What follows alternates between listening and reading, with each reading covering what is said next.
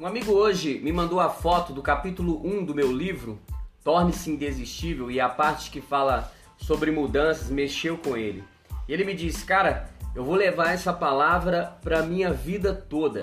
Então eu resolvi gravar este capítulo aqui e espero que possa também transformar a sua vida. E se você ainda não adquiriu meu livro, ele está disponível em várias plataformas, como por exemplo a Amazon.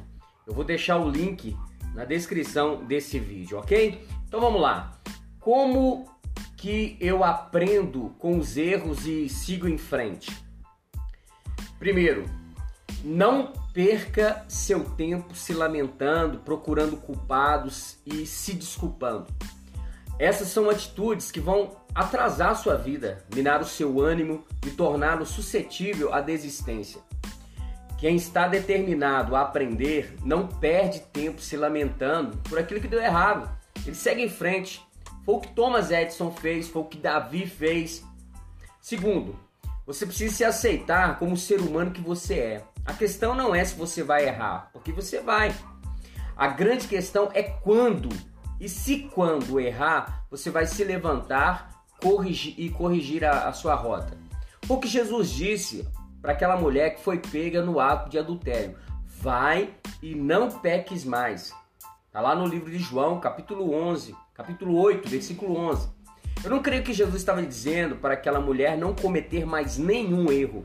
Acredito que ele estava dizendo: não cometa mais esse erro. Era um chamado para o aprendizado, para o crescimento, para a evolução. Um chamado para ser uma pessoa melhor. Em Provérbios, capítulo 4, versículo 18, a Bíblia diz que a luz do justo é como a aurora que vai brilhando, brilhando até ser um dia perfeito. Irmão, é para frente que se anda.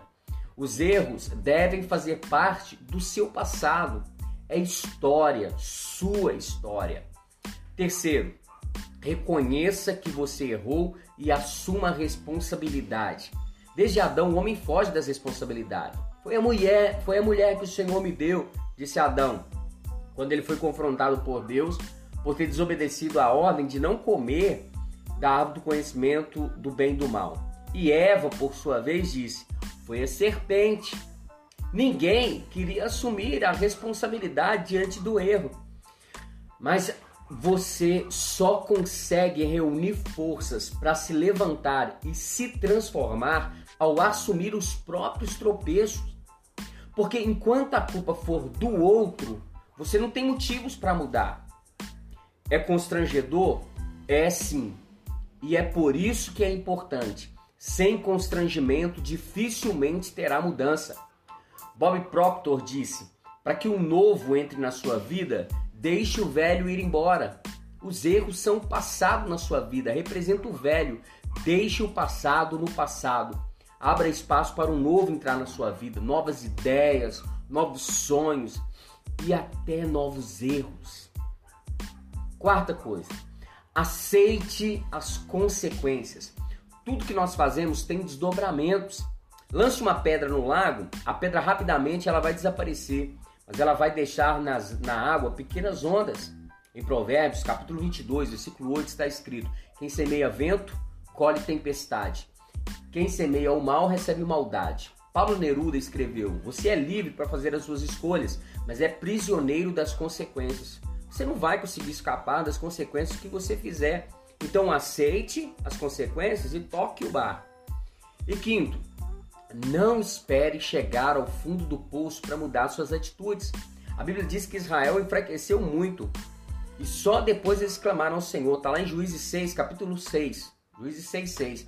Às vezes estamos em rota de colisão, mas não mudamos a direção, insistimos na ação errada. A gente paga para ver. Não é inteligente agir assim. Não espere perder o emprego para então ser um funcionário melhor. Não espere chegar ao divórcio para então tentar ser um marido ou uma esposa melhor. Não adia mudança. Você não pode se tornar o que tem potencial para ser permanecendo o que é. Frank Outlaw aconselhou: Cuidado com as suas atitudes, porque podem se tornar hábitos. Cuidado com seus hábitos, porque pode se transformar em, em caráter. Cuidado com seu caráter, porque pode se transformar em seu destino. Então tome cuidado. Se não aprender com os erros, você estará sentenciado à mediocridade. Guarde essa palavra. Deus abençoe vocês.